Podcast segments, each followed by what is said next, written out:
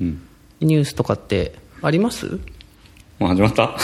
始まったあのなんとなく今もう撮り始めていてあのいい頃合いのところで切って勝手にそこから始めるんで自己紹介とか全くないです えーっとねニュースニュースえええーっと本気のニュースだとあのね脱時間給脱時間給あ真面目なそういう働き方の話真面目なせいあ全然大ガジ丈夫ェットですけじゃどないいやに日経しか読んでない最近 おすごっ本当にえそれは必要だから読んでるんですかうんなんか楽しいから読んでる感じだけどなんかいや単純になんかあのニュースが昔から好きだったのでこのギズモードの時もそうだったんだけど、多分ギズモードの時もあ言っちゃってるけどなんかあいいんじゃない ですか本人が良ければあの単純にニュースが好きなんでいろんな情報を触れるのは昔から好きだったんですよねなんかニュースキュレーションみたいなのも好きだし、で最近はなんか会社はやっているからその成果報酬型の働き方とかどうやって設計すればいいんだろうとかやっぱ気になるんですよインターンとかいるしあ今会社の規模はどのくらいなんですか会社は1基本僕1人で外部になんか2 3 0人ぐらいわーっといるみたいなとあとインターンの学生と、まあ、正社員になる予定の学生とだから業務委託みたいな人がすごい多いえですね、ー今、結構その、まあ、に20人30人くらいの方があのまあ頻度はいろいろでしょうけど割と頻繁にやり取りされてるような働きなんかやり方なんですか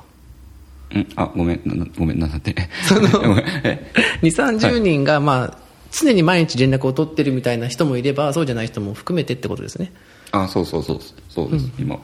なるほど本当にバラバラでだから本当に働き方がなんか変わっているなって思うし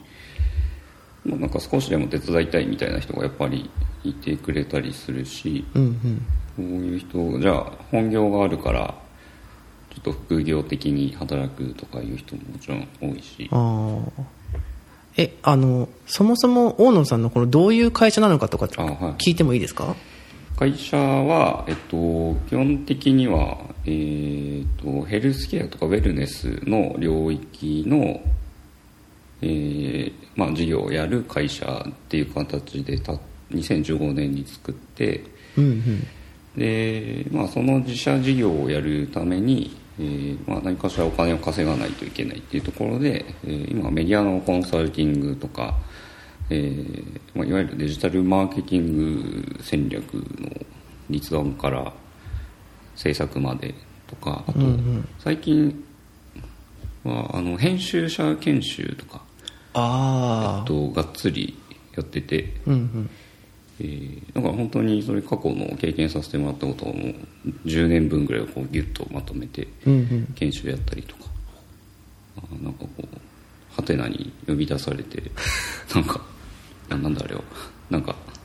トークイベントみたいなトーク話すだけとかなんかまあなんか何でもやってますへえでもこう主軸としては、まあ、マーケティングとかに影響するコンテンツみたいなところで生きてる感じですかうんそうだねなんか広告制作ももちろんあるし、テキストもそうだし動画広告企画とかもあるし、全然何でもコンテンツに関わることは何でも大体やっていますね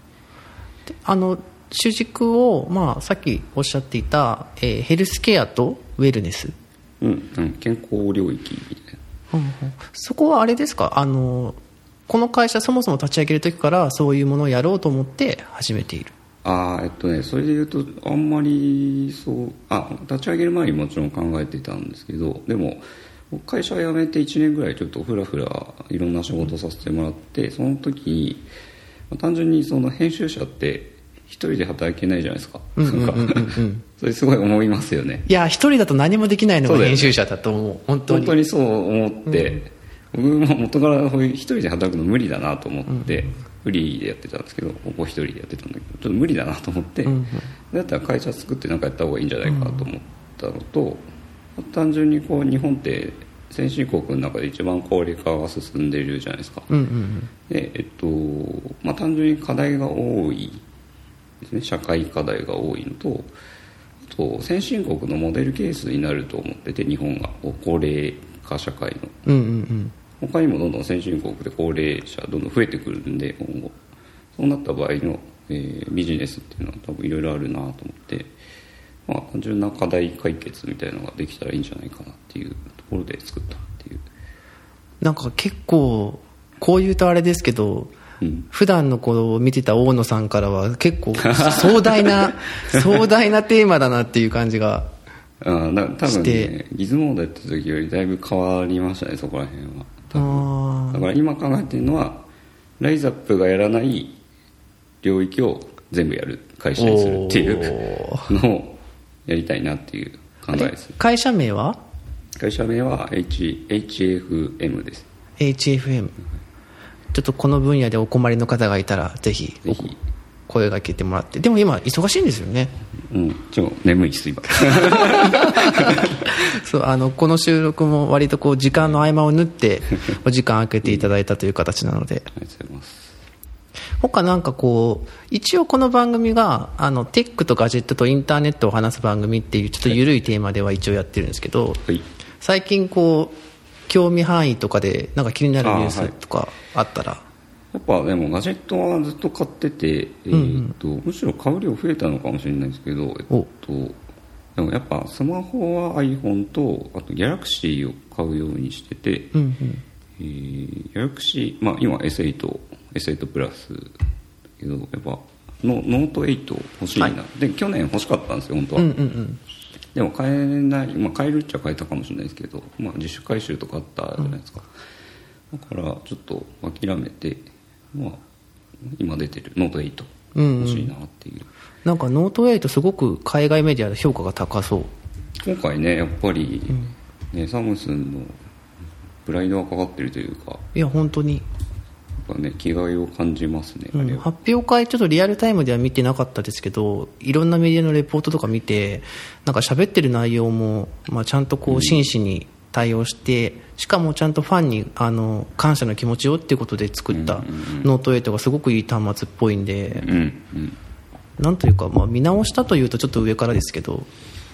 なんかさすがだなっていう感じはしましたよね。いいっすよ本当ギャラクシーはギャラクシーで、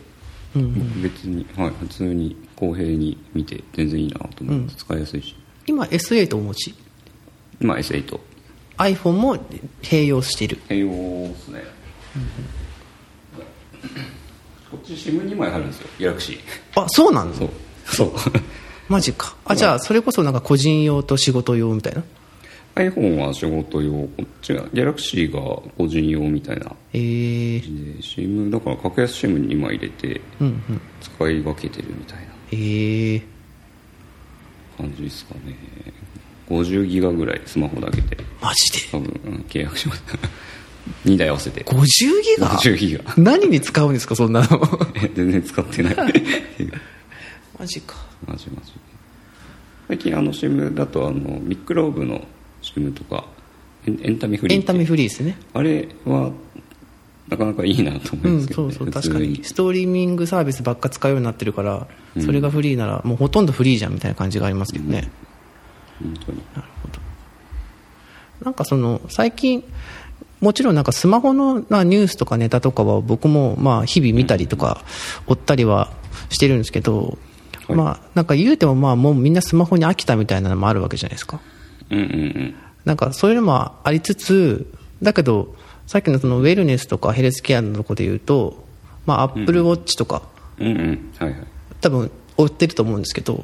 アップローチはやっぱりそうですね3だから今月新しいの出たらいいですよねシリーズ3ねななんでかっていうとアップルウォッチ、まあ、初代の買ってやっぱ初代ってダメじゃないですか まあなんかシリーズ2と比べるとやっぱそう電池の持ちとかあとパフォーマンスとかがパフォーマンスは全然なんで、やっぱ最初はつけてたけど、まあ、諦めてもつけなくなったんですよ、だからあそうそう今あ今つけてるそれは何あのノキアに買収されたウィウィジンああはいはいはいそれだあの体重計とか体重計も会社に入っちゃっうて、んうんだから w i f i とセットでしてデータえ出るんーですけど、なんかアプローチ使わなくなっちゃったんで、うんうんなんか3でシリーズ3で、ね、もっと良くなるといいなとは思いますけどね、単純シリーズ3なんか言われてるのは LTE 通信ができるようにになる、うんうん、はいはいはいなんか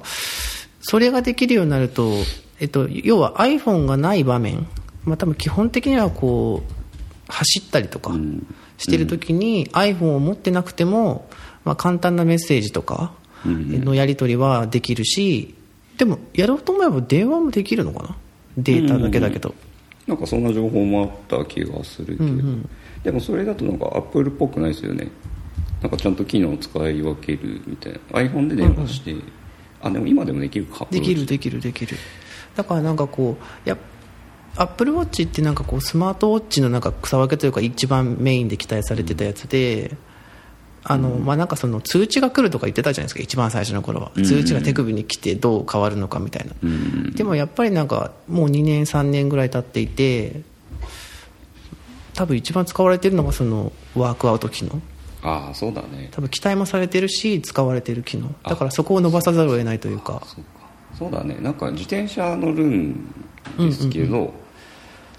自転車乗る時のその、まあ、なんか昔からあった iPhone のアプリのサイクルメーターってやつがあって、それをアプローチと連動させるとなんかよりその体のデータをあの取得してくれるようになるんですよね、iPhone だけで使う、うんうんうんそれはやっぱ使うだいぶ、そういう時とか運動する時とかうんうんでよりなんか正確な正確なっていうよりかはデータを取得してどういう動きしてたかみたいなのをバーって見たりとか、なんかライフログ代わりみたそいうなですねあそうなんかその辺に詳しいである大野さんに聞きたいのはなんかよくその身体データ生体データとかこうログに残すじゃないですかで残すのも楽しいんだけどなんかそのデータって何に使うんだっけみたいな話は多分いまだにあると思っていてああそうだねそこどうですなんか今って使い道とかってあったりするんですかその自分に返ってくる得するものとして正直、えっと、今段階だとあんまりないんじゃないかなって思うんですけあどーでもあのそのなんかあのサービスの取り組みとして、えっと、あの健康保険組合とかと組んで、おえーその取得したデータと、えー日本国内でその健康診断とか行く人を組み合わせて、今あなたはこういう状態になってて、えーこのまま生活すると、えー暇になりますよとかああ生活習慣のとデータでね糖尿病になりますよっていうのをなんか注意喚起するアラートみたいのはやり始めてると思うんですけどね。へえそれって iPhone とか AppleWatch のデータでできるえっと、そこまでわかんないごめんあでもそういうのあるんですね少しずつ うんでき始めてるサービスはでき始めているなるほど僕個人的にはそんなに正直なんかこう走ったりとか全然してなくて走った方がいいようん30代に蓄積してた運動量が40代になって多分顕著に現れてくるから怖っそれは10代20代でも同じなんか脅されてる気分になってる今マジマジそうねなんかこうびっくりするぐらいぐるするぐらいなんかジムに行ってるよとかその朝走ってるよって人多いじゃないですか う、んうんなんかみんなすごいなって思うなんか偉いなって思う本当にいやーあまああのよく言ってるんですけど会社内で、あれなんですよあの人生100年時代っていうのは結構聞かないっおーああんま聞かないていうのが多分現実味を帯びてきてるんですね、今、えっと、よく言うのはその平成いや今20代の人たち、うんうんが、えー単純に平均寿命伸びる伸びてくるっていうか今もどんどん伸びてる、特に日本なんてもっと長寿国になってる、うんで100歳まで生きると、えーなるすると定年って65歳じゃないですかうんうんのこの間って35年ある35年もある35年をいかにして健やかに生きるかあっていうのが健康寿命っていうのは大体65歳から、えーはん8年ぐらいだったかな確か男性であはいちゃんと普通に何の不自由もなく生きられるのが8年ぐらいってうんうん言われてるだから70代中盤ぐらい、うんであと残り2 3 0年どうするみたいあーな寝たきりなのかあそれとも自分で歩ける体を維持するかっていうのは、お結構大きい問題あだから今のうちに運動ーしよう健康な体をできるだけ保ったりとかねそうそうそういうのがあるかなとすごいなんか深い話が深い話という かさすが日経読んでるだけのことはあるいや言ってよって怒んないよ多分 なるほどねそうそうそうでもなんかそういう話題を、まあ、いわゆるし仕事にも生かされてるわけですもんね今はねうん、そうっすね、まあ、やっぱりなんかそうか、うん、から食べるものとかやっぱ変わった気もするし、うんうんうん、ストレス耐性とかメンタルとかもやっぱ考え方が変わりますねなんかこう落ち着く方向あんまりこう怒ったりしないみたいなああいやでえ俺昔あんま怒って 怒ってた怒ってたか怒ってたいかやでも別にそんなに特別怒ってる人っていうのは多分誰も思ってないけど叫ぶとかは多分なかったと思うけど確かに大きな声でね何かっていうのはなかったかな、でも確かにねコンテンツ作りとかは結構厳しかったもんねいやでも厳しくするところは厳しくしないとマジでしっかりやらないと人は育たないっていうわかるでし ょそれですよ あれこんな話していいのかなまあいいかまあいいかいイいンフラじゃなくなってるはいでえーっとですねそんなに時間がないんだよねないんですよねあと40分ぐらいえーっとじゃあちょっと早めに、うんまあ、時期が時期なんで話しとこうかっていうのを先にやっとこうかなと思うんですけど、えっとアップルのイベントがねアナウンスされて、うんうんうん新しいアップルパーク新社屋のある場所で、えーやるとスティーブ・ジョブズシアターシアターでやるなんかそこでまあ基本的にもまあ iPhone の発表会だって世間では言われていて、まあちょっと簡単に噂されているもので言うと、まあ、iPhone8 って言われてる、えー新しい iPhone これまでの iPhone6 のシリーズと7とは、えっと形が違う完全新作の iPhone うんと、えーこれまでの iPhone の形を継承する iPhone7S シリーズうんうんと、えー 4K とか HDR に対応した Apple TV と、うんうんえー Apple Watch シリーズ3うんうんあたりあと iMacPro の詳細あもう出ますかねあれ今年年内でしょ iMacPro でもほらあの例年大体アップルって9月に iPhone を発表して その後10あそ月っかそっかにあの Mac とかよりのそっかイベントを控えてるんでそうだねまあでもうんうんえ今月 iOS とか MacOS とか、ま、あそうあ多分出るんじゃないですかとりあえず iOS はおそらくイベントの日当日かその週には多分出る、うんそうだよね iOS11 そうだよねうんうん iPad 欲しくなるよな iPad 今使ってますか iPad Air ずっとエアーきつくないですか、なんかね普通に YouTube 見る分だと全然問題ないんでうんうんうんいいんですけどやっぱ遅いんで確かに iPad Pro 欲しいなまあなんかそうね iPad Pro が生きるなんか iOS11 みたいなのが今回色が濃くてただなんかまだその隠し玉なのか何なのかその iPhone8 って言われてる iPhone はなんかホームボタンがなくなるとか、うんはいはいまあ、今までその指紋認証ずっとやってたタッチ ID がなくなるとかなんかこれまでの iPhone とはこう大きく形が変わるみたいに言われてるじゃないですかうんギャラクシーの後追いだよねいや完全 にあのよくあるそのアップルが最初じゃないんだけどなんかアップルがややるとなぜかイノベーションだとかなんかすごいみたいな、ういんや他にもうやってるんだけどなっていうのがうん隅っこの方で少し聞こえてくるみたいなそうだね感じもう慣れちゃったもんだから S8 で今それ認証何使ってます認証顔顔顔か一応それってでも指紋もいけるんでしたっけ指紋いけるんだけど俺この背面スマホの背面にあるから、うんうん手合わせない指合わせないといけないんであんま使ってない基本的にはもう立ち上げて一応スリープボタンみたいなの押す必要はあるんですかここホームボタンの位置をポチって押す押せるんですようんうんうんでそのまんま起動させるみたいなえロックは何そのフロントカメラででも顔を見てるんでしょ見てないの今の Android って、えっと、ロックをしない場所っていうのが選べるあ GPS の位 GPS 置でであはいはいはいだから今はロックしないようになってうんうるんうんっていうあなるほどこねれ iPhone にあんのかななんかないと思あうった気がするかなこれ意外と便利確かにうん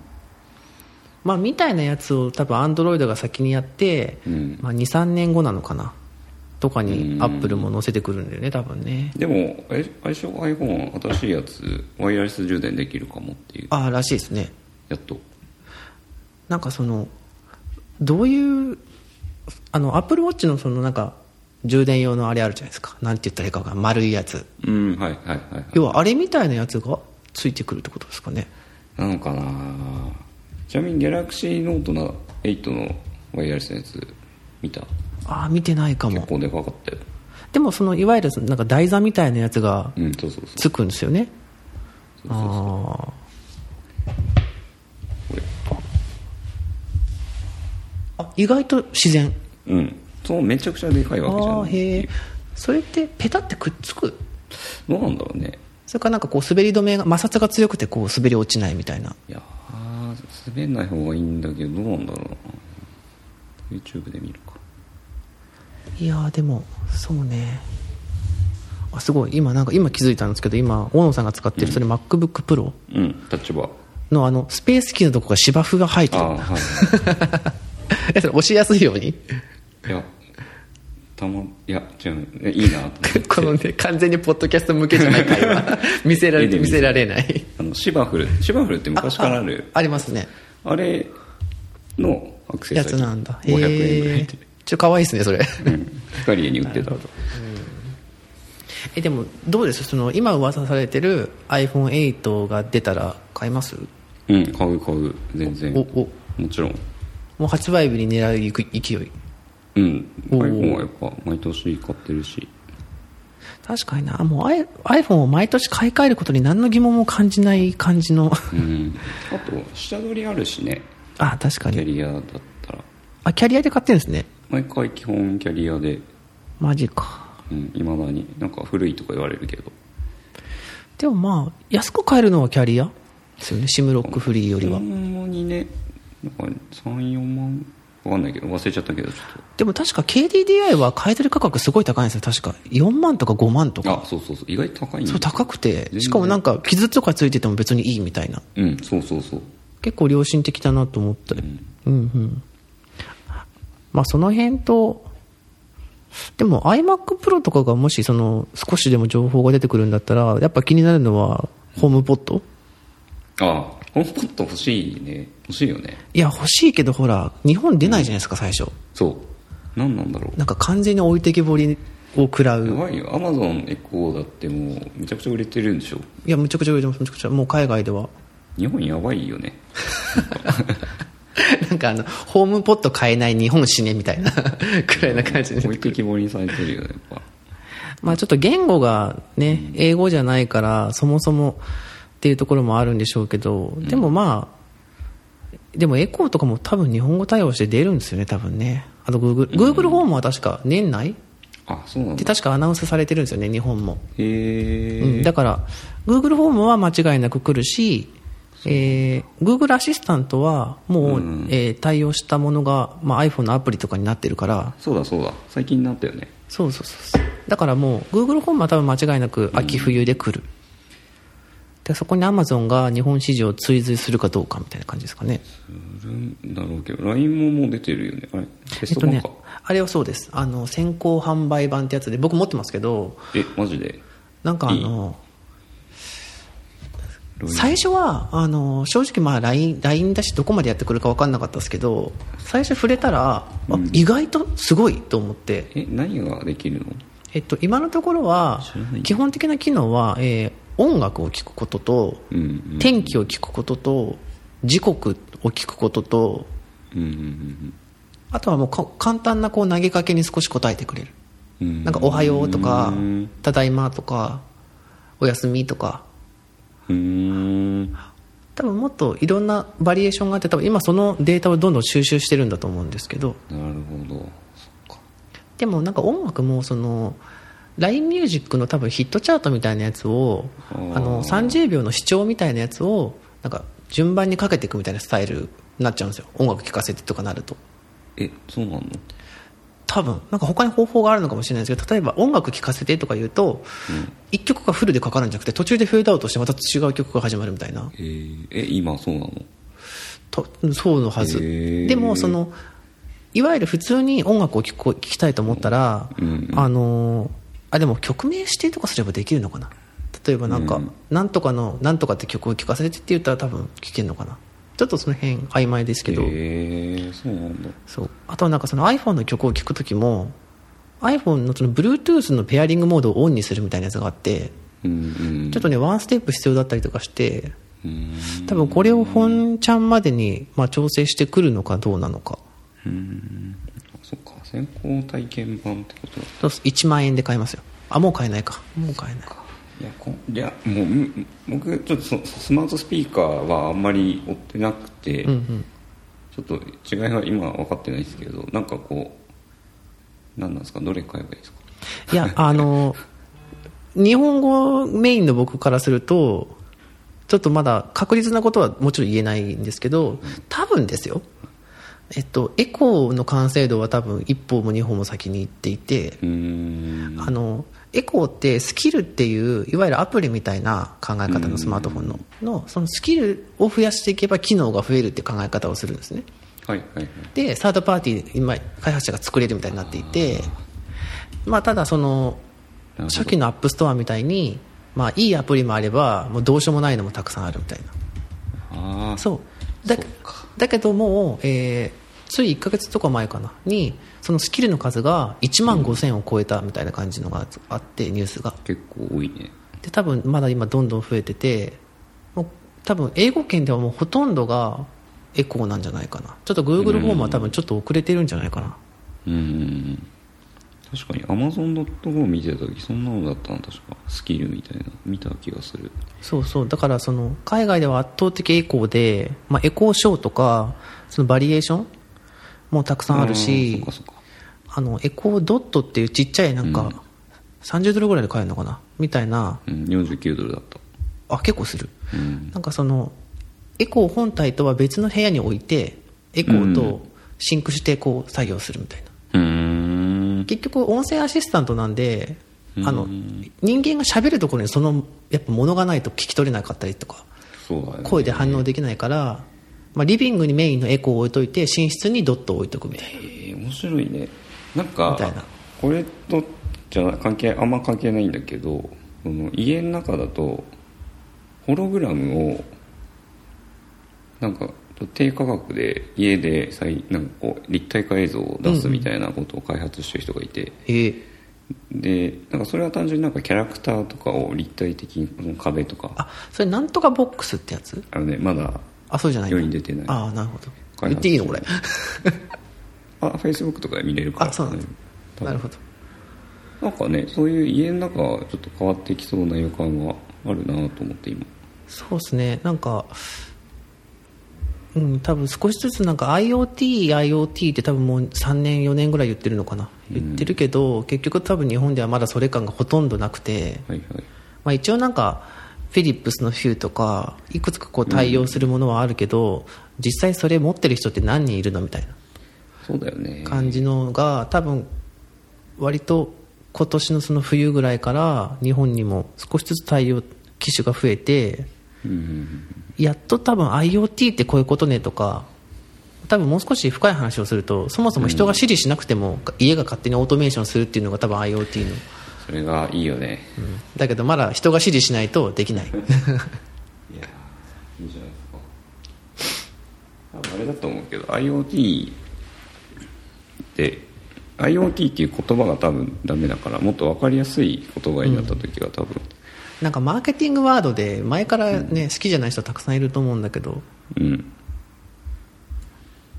まあ、まあそれを支えてるそのいわゆるスマートスピーカーって言っていいのかなその多分ジャンルの言葉がないと思うんですけど、うんうんまあ、ホームポットが出てからかな、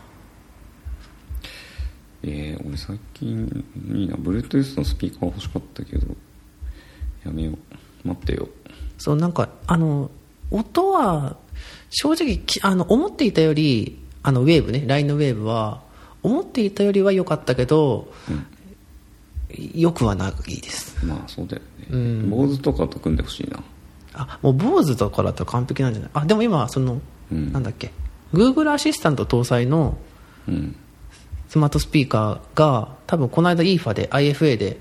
いくつも出たはずなんであそうなんだその中に多分オーディオメーカーとかたくさん入ってるんじゃないかな、へえなんかその他社のスピーカーはやっぱりアレクサあのアマゾンのアレクサ搭載のやつが多分一歩先行してたけどこの間の IFA で一気に Google アシスタントのものが出てきてそうだったんだあそうあとあの大ニュースを忘れてましたあのえその IFA のタイミングほぼ同時とかだったのかなにマイクロソフトからリリースが出てうんうんアマゾンのアレクサとマイクロソフトのコルタナが相互利用できるようになるっていうえそうなのこれ結構むちゃくちゃでかい発へ表ーをさらっとプレスリリースでするっていうへえどういうものかっていうとマイクロソフトの音声アシスタントのコルタナと,、えっとアマゾンの音声アシスタントのアレクサが、うんそれぞれ例えばその WindowsPC でコルタナにアレクサを呼び出してって言うと、うんアレクサが使えるでアレクサに今度はコルタナを呼び出してって言うとコルタナが使えるどこですかあの Windows 上で Windows 上でも使えるしだから要はエコー上でも使えるようになるってことですよねあそっかアレクサかうーんだから多分それぞれに、えマイクロソフトは WindowsPC は持っててだけど全然こう横のつながりがほとんどない、成長できてないっていうところと,、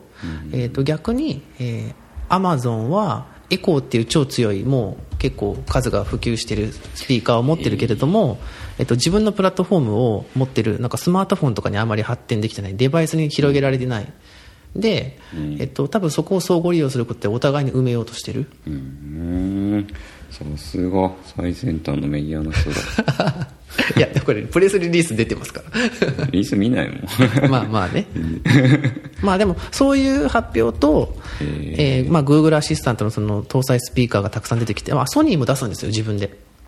あえ自分でじゃないスマートスマートスピーカーあのそうソニーがスマートスピーカー出すんですよ、えっと Google アシスタント載せた、 そうなんだそうだからソニーがやってくるあと,、えっとパナソニックとかも確か出すうんうんうんってなってきたんでやっとこうあいいよいよだぞっていうへえ感じですねなんかスマホみたいだねいろんな人がいろんな会社がいろんなプラットフォームというか音声アシスタントの競争で多分一番最後にあのアップルが持ってくっていう持っていかないのかな今回は、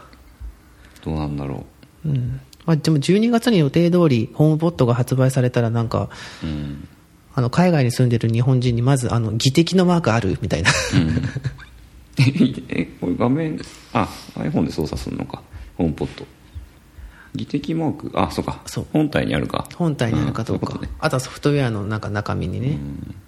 あのアップルはあの単純な、まあ、Siri の出来だけじゃなくてあのあくまでこう AI スピーカーとかスマートスピーカーみたいな言い方してないじゃないですかホームポットのことをとねうんあくまでスピーカーに Siri がついてますとしか言ってなくてうんうんあくまでこう Apple Music を家の中でいかに楽しむかみたいなうんうん売り方に立ち位置にしてるので、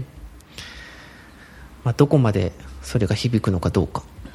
まあでもねそこそこ売れるんだろうねやっぱシェアがある分ねうん、やっぱ値段もエコーは1万円台、まあ、日本円にして買えるんだけどうん多分ホームポットは日本円にして多分3万円とか4万円のレベルだから確かに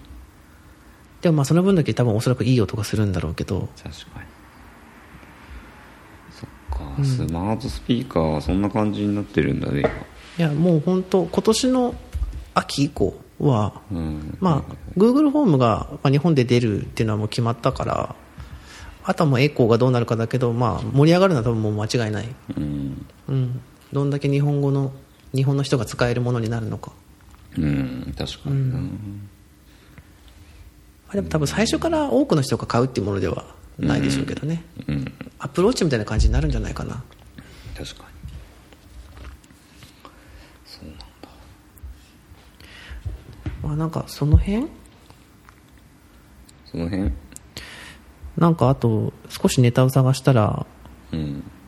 AR 周りのネタとか AR はねあのそうそう AR キットって WWDC でアップルがうんうん発表した開発キットあるじゃないですか、うんうんなんかあれを使ったいろんなデベロッパーの動画とか YouTube に結構上がってるんですけどはいはいはいなんか結構見るたびにあ結構すごいとかなんかあねのいろいろ声が上がっていてでそれに対抗する多分同じような開発キットであの Google が AR コアっていううんうん開発キットを出して、まあ、Android 向けのねうんうんでそれもなんか結構 Google のその最初のデモ映像とか見ると負けず劣らずすごいえー、すごそうな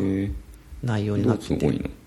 のあなんかまあデモ見ただけですけどあの普通にこう自然あああったあしった、うん、自然に、まあ、そのデモ映像はあのなんていうのドロイドくんアンドロイドのあのマスコットキャラクターこれねあーそれそれそれそれそれはいはいが結構自然に出てきてうーんうんうんまあ、ちょっと Google はあの単語っていうプロジェクト別のもやってて、なんかそれをその AR コアに消化させたみたいな言い方をしてるのかなでも一応単語はおしまいになったらしくてどうなんだろうね、あなんか何に使うんだろうまあ子供こう遊ぶとかもいいしうんできカるタでロきグるとかなのかなあそう IKEA はもうアプリそう準だよ備してますね多分それ家具メーカーは多分軒並み作るんじゃないかな、 AR かほら次は AR だってティム・クックが言ったアップルは、見てたねうん、多分次その iPhone8 とかで、まあ、特にハードに iPhone 自体に多分なんかその AR の機能を多分は載せてこないけど、うんうんまあ、その AR プラットフォームとしては世界最大だって言って始めたんで、うんまあ、そこにサードパーティーがいかにアプリを作れるか、うん作ってくるかなんじゃないかなそうだねお任せだよねデベロデベロッパーさんそうもうなんか キットは作ったからあとはいどうぞみたいな感じ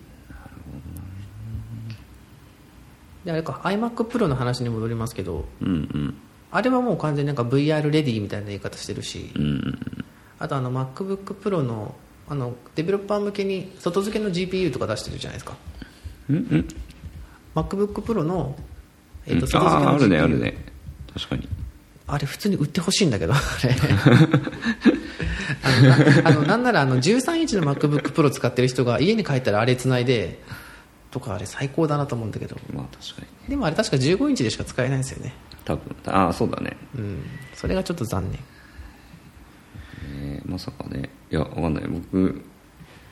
そそういう系の話だとあれ AMD だよね AMD だったかなかなうんわかんない AMD の勢いがすごいっていう最近インテルのシェアを逆転したっていうのが出てて逆インテルの CPU のシェアから AMD 最近逆転したんだよ海外でえそれ多分むちゃくちゃあの限定的な調査の結果だと思いますよドイツだったかな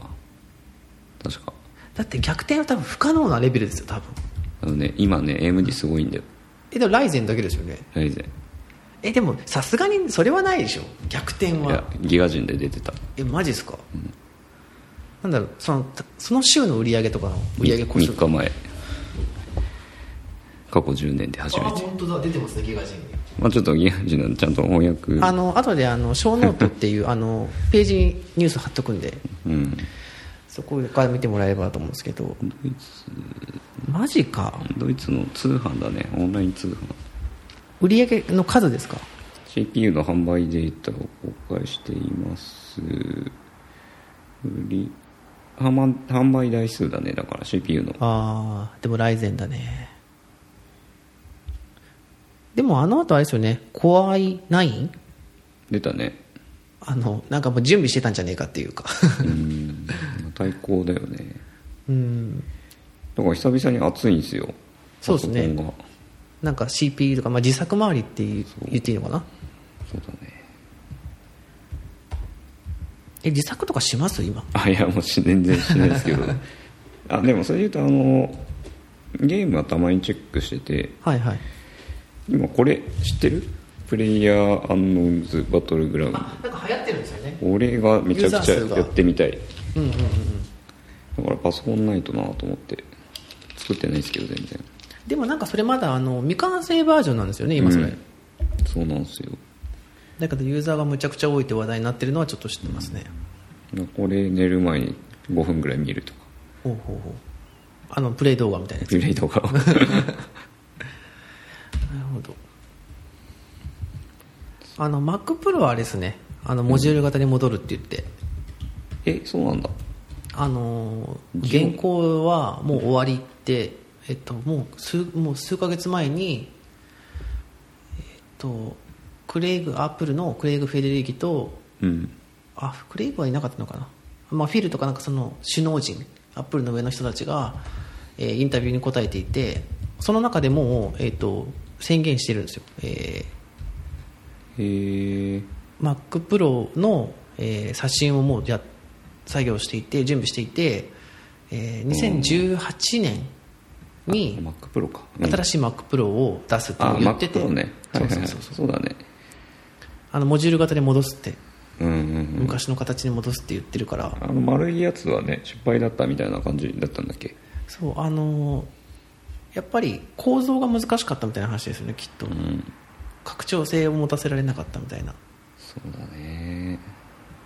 最初出た時ゴミ箱だゴミ箱だって言われ て結構大喜利で盛り上がったりしたモデルですけど、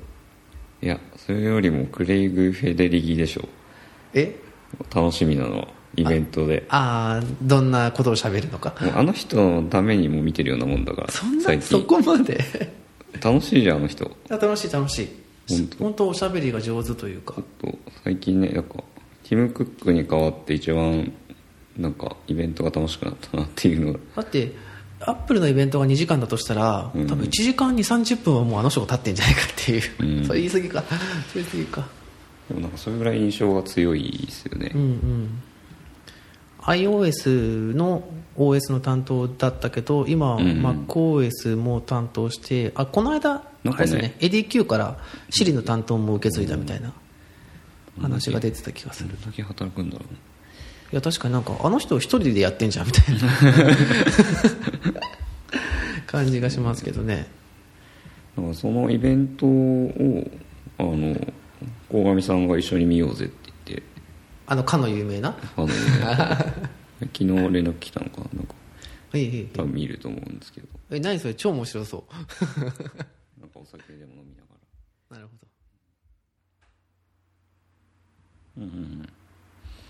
そっかいいな俺だって最近海外行ったのインドだもんあ何してたんですイかンドえゴールデンウィークにインドに行ったインド1週間おお知り合いの人とえそれお仕事じゃなくて仕事も入ってるけど半々ぐらいまあちょっと何したかはあんま話せない感じでもまあ観光もしたしインド人と触れ合ったしこう非日常感を味わいに味わえたカレー食べたんですかカレーうまいめちゃくちゃ うま この質問の平たさ ねカレーうまいかっていういインドのカレーはうまいっすよ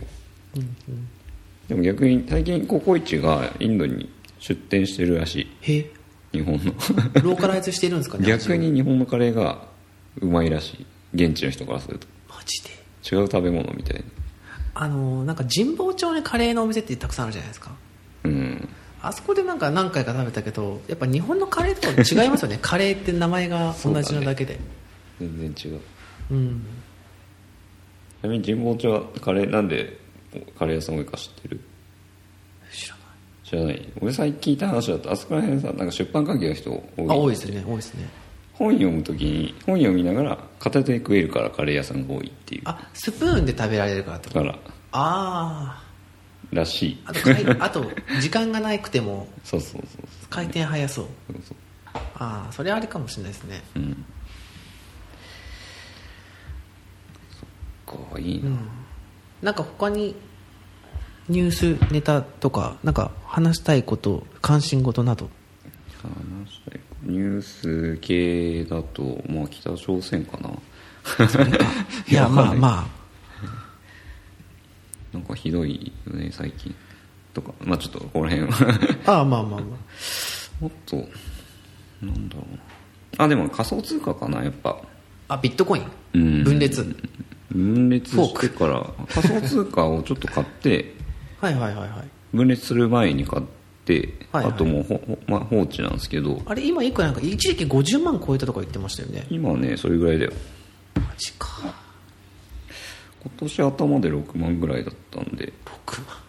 いやあの僕ちょっとあ確かの買う買う言ってまだ買ってないんですけど、僕の身の回りはなんかすごい何人も買っててうんみんな気ら気軽に買うから、うんなんか欲しいと思いつつ全然買ってないね毎月なんか1万円ぐらいずつ買ってこうかなと思って積み立てみたいな基本はあれですか最初に買ってもう生還してる感じですかうん基本何もしないあビットビットコイン以外にもいっぱいあるじゃんオルトコイン的ないろんな種類がねだからそれを結構バラバラとえー買ってるかなあビットコイン仮想通貨のいいとこって0.1ビットコイン買えるとか、うんうんうん100円単位で買えるんですよそうよね、うん、それがいいよねだって今だからその10 1ビットコインが50万ってことでしょいやうんうんー普通に50万は出せないしねそのなんかギャンブルというか遊びというか0.0001ビットコインとか、あれはバリューは話題のバリあューはバリューもやったそういえばあれって終わった終わってないあるある全然なんかあの YouTuber の人がなんとかって言ってヒカルさんとかねなんかあれ相当あの大騒ぎしてましたけどなんか僕もなんかその、仮想通貨とかあの、まあ、バリューとかいうもうテキスト自体がちょっともう縮小になってしまい縮小気味になってし まい全然見てなかったんだけど俺なんか放置してるけど今アカウントあるんですか時価総額6ビットコイン650万6個300万は俺の勝ち 俺の勝ちえなんかすごくないですかでも買ってくれてないからねもうこれ以上5人だけだしえそれ換金できるってことあごめんちょっとね全然理解してないこれ 全然見てないそうなんかその、うん、多分今年はそのビットコインとかその特にねバリューとかなんかそのなんていうのなんて言ったらいいんですかこういうのってえああ評価経済とかなのかな評価経済確かあの違うのかなあとはあれでしょその国家が定めたいわゆる今の通貨ではない価値っうんてことですよねそうだよねうん、ごめん評価経済知らないけどちょっそうなんかなかなかそのニュースはまあ日々追わないといけない仕事はしてるし、とうんあのなんとなくこう視界の隅の方には置いとかなきゃなっていう気はしてるんですけど、まあなんかそのテクノロジーで実現してるっていう部分もありつつあのあんまりそこにワクワクは僕はあんまできなくてあんまこう自分事ができないんですよね、え自分のこと化しといた方がいいんじゃない多 分まあねどうしてもなんかこう、うん、後で買おうとかなって結局まだ買ってないとか、え俺いや今日なんかすごい会社の人たちの格言みたいなの教えてもらってたんだけど、うん日本電産って有名な会社があってそこはすぐやる必ずやるできるまでやるっていう すぐやった方がいいんだよねそういうのまあすぐやった方がいいのはもうもちろんもう何も言い返せませんけど、そうねでもねあのすぐやらないといけないこと山ほどあっていたわかる超わかるあの今日とか明日とかなんかもうすでにカレンダーで自分でこの時間にこれをやるとか定めないと、やべもう追いつかないみたいなね、俺もこうやって話してる時に原稿どうすかって 聞いていやでもわかるね、はい、なるほどねまあじゃあちょっと今日はこのこの辺ですかねただねまたちょっとお話聞かせてくださいぜひアップルイベントのとかとかあね言っちゃったけどあ別にアップルイベントの話は あのもちろん見るんで、うんやるしあのちょっとまあこのポッドキャストもあのもうなんだかんだ次で、まあ、これ配信したら5回目とか結構やってる6回んだね目とか、えっ、となんか回し方をどうしようかなみたいなこともちょっと今考えてて。うーんまあなんかこう、まあ、日本のポッドキャストが盛り上がる何かになればいいなぐらいには思ってやってるんだけどうーんあの一番望ましいのは2週間に1回にするかでも2週間に1回だと多いのか少ないのかちょっとまだ分かんなくて、うんあのなんかおまけ配信とかしたんですよそのうんあんまりメインの話じゃないなんかゲームの話とか別にゲームの話もしていいんですけどね、メインであのとを、えっとなんか後で配信するおまけとして、うんみたいな風にするのも考えてはいるんですけどそうどのくらいの頻度でこういう放送をみんなが聞くようになるのかとかがちょっと試し試しあと僕がこのどんだけ稼働できるかとかうんもあるので、まあ、少しずつやっていければなと思ってますね。まあでも誰かに手伝ってもらえればいいんじゃないそうあのねそれをあのもう少しこう整ったらかな、うんあとはもうできれば今こう対面で話させてもらってますけど、うんあのこれをスカイプに変えるだけでだいぶカロリーは減るんじゃないかなと思ってて、そうだねただねそうするとあの音ゲストの方にもあのマイクとかをこう要求しないといけないから、音質にばらつきがそうそうそうそうそうっていうのがあって今はちょっと対面今までず今までは全部対面か全部対面ですねうんまあそれが一番安定だよね安定ではありますねまあっていう感じでやっていこうと思ってるんであのまたなんかお呼びするのではい時々出てもらえればはいありがたい半で年すに1回ぐらい そうそうなんかあのある程度こう、うん、毎回ね23年やろうと思ってて何回毎回毎回新しい人だとちょっともう多分追っつかないと思うんでうんある程度こう何人かのメンバーでこう回しつつ時々新しい人が入ってくるとかうん特別な会があるとかでいいのかなっていう感じがしますけどね、ちょっとまたあれだな鴻上さんとどうやってこれを聞いてもらうか会議をやらないといけないなえああ専門家に聞くのえいやあの一緒にやってんのいや一緒ではないんですけどあのちょっとこれ初めて聞いてくれた人には告知なんですけどあの第1回目のゲストで J 鴻上っていう音楽ジャーナリストを呼んでやってるんですけど、えーまあ少なからずこういう音声配信ポッドキャスト配信にも興味のある人なんでちょっとちょっとみんなにこう日本でポッドキャストを聞いてもらうにはどうするか考えようよみたいな話があってうんなのでちょっとまあ小浜さん突飛なアイディアしか出さないんじゃない、え突飛のアイデアでいいんじゃないですかだってそんぐらいやらないとさそんぐらいやらないといやわかんないけどあそれぐらいやる感じなんだまあでも基本的には僕がこう個人でこじんまりとやってるので、あの、こうなんだろうあんまり派手にやるとかなんかそれこそなんかその超有名なさ名のある人を、が出ましたとか、あんまそういうのって合わないかなと思っててうんなんかテレビ番組じゃないし資本がある何かそういうあれじゃないんで、ポッドキャストって多分そういう人でもできるのがそうだねいいところかなっていうそうかなんかねもっと広めたいんだったらね YouTube で動画にしちゃうのが一番いいよね多分今それなでもあんまそういう感じじゃないよねそういういやあの一個、まあ、手としてはああると思うんですそれあの YouTube で流すっていうのでも、まあ、でもそれも一個形か今やってないんですけど、今は自分のドメインのところのプレイヤーと、えーポッドキャストアップルのうんうんところと、えーサウンドクラウドうんに上げててゆゆくゆくはあのこれを生にしたいんですようん収録は生配信でやってでそこからしゅあの編集したものを後で後日配信ちゃんとするうみたいな、ん